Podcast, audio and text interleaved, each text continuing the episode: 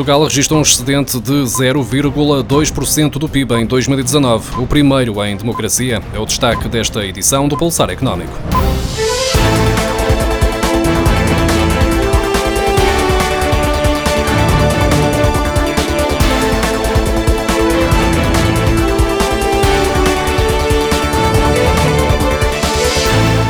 Pela primeira vez em democracia, Portugal registrou um excedente orçamental de 0,2% do PIB em 2019, de acordo com os dados divulgados esta quarta-feira pelo Instituto Nacional de Estatística. Um excedente orçamental significa que a diferença entre a receita e a despesa pública foi positiva pela primeira vez em democracia.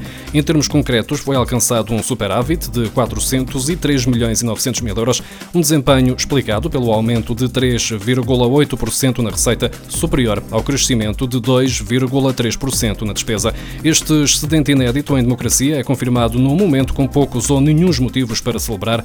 Face à crise originada pela pandemia, é certo que os resultados de 2020 vão ser opostos aos do ano passado. A balança do comércio internacional de bens da União Europeia registrou no ano passado um excedente de 197 mil milhões de euros, acima dos 152 mil milhões de euros observados em 2018. De acordo com o Eurostat, as exportações da União Europeia para o resto do mundo fixaram-se nos 2.132 milhões de euros e as importações chegaram aos 1.935 milhões de euros em 2019. Em quase todos os Estados-membros, o principal parceiro comercial das suas exportações é outro Estado-membro do espaço comunitário à exceção da Alemanha e da Irlanda, que têm os Estados Unidos como principal importador dos seus bens, da Suécia, que tem a Noruega como o principal cliente, e da Lituânia, que exporta maioritariamente para a Rússia. O principal destino das exportações portuguesas foi a Espanha, seguindo-se a França e a Alemanha. As casas em Portugal ficaram mais caras no ano passado, com os preços a subir em 9,6% face a 2018, de acordo com os dados do Instituto Nacional de Estatística. Contudo, este desempenho representa a primeira desaceleração nos últimos três anos.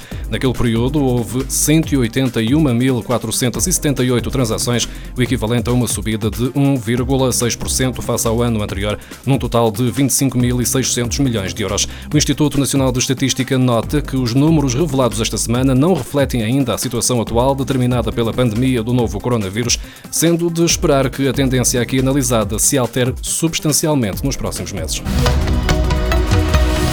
O Banco de Portugal faz um balanço positivo da medida macroprudencial para o crédito às famílias que implementou em julho de 2018, com vista a prevenir riscos para a economia e saúde financeira dos bancos e das famílias. A comprovar a eficácia da medida está a quebra observada na proporção de crédito à habitação de maior risco atribuído.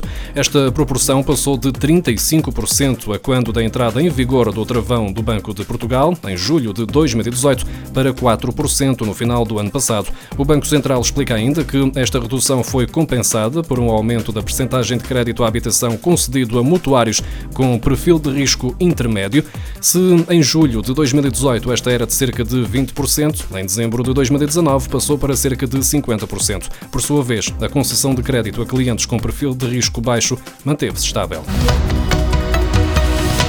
O Banco de Portugal decidiu aliviar as regras da banca para a concessão de financiamento às famílias. Tendo em conta o contexto de crise provocado pelo surto pandémico, o supervisor vai permitir que créditos destinados a mitigar situações de insuficiência temporária de liquidez deixem de cumprir com o pagamento regular das prestações, entre outras medidas. Os créditos pessoais com maturidades até dois anos e que sejam devidamente identificados como destinados a mitigar situações de insuficiência temporária de liquidez por parte das famílias deixam de ter de cumprir um limite do rácio entre o montante total das prestações mensais associadas a todos os empréstimos detidos pelo cliente e o seu rendimento mensal líquido. Nestes empréstimos, os bancos vão deixar de ter em conta a taxa de esforço na avaliação feita, a quando da decisão para a concessão ou não do empréstimo e mais, ficam também dispensados de observar a recomendação de pagamento regular de capital e juros. Esta medida não impede a aplicação de uma moratória no contexto das medidas para combater os impactos do Covid-19.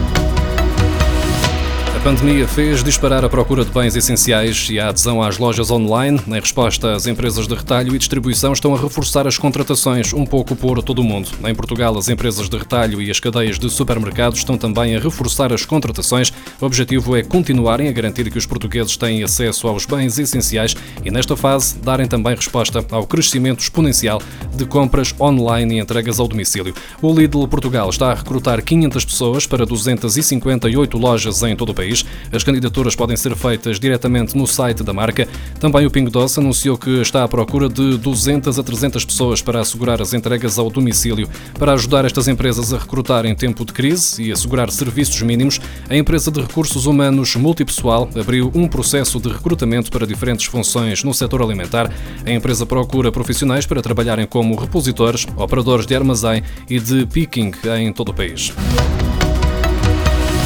Com a pandemia do Covid-19 a atrasar a limpeza de terrenos por equipas de sapadores florestais, trabalhos que deveriam já ter terminado a 15 de março, o Governo anunciou esta semana o lançamento de cinco novos anúncios com um investimento de 145 milhões de euros para uma gestão mais sustentável da floresta. A estes anúncios somam-se mais 45 milhões de euros do Fundo Ambiental.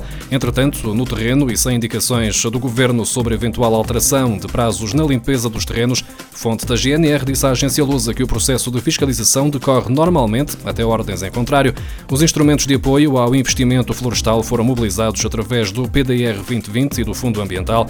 O nível de apoio vai dos 65% aos 90% e varia de acordo com o tipo de operação, a tipologia dos beneficiários e a localização dos investimentos. Pode obter mais informações em www.fundoambiental.pt.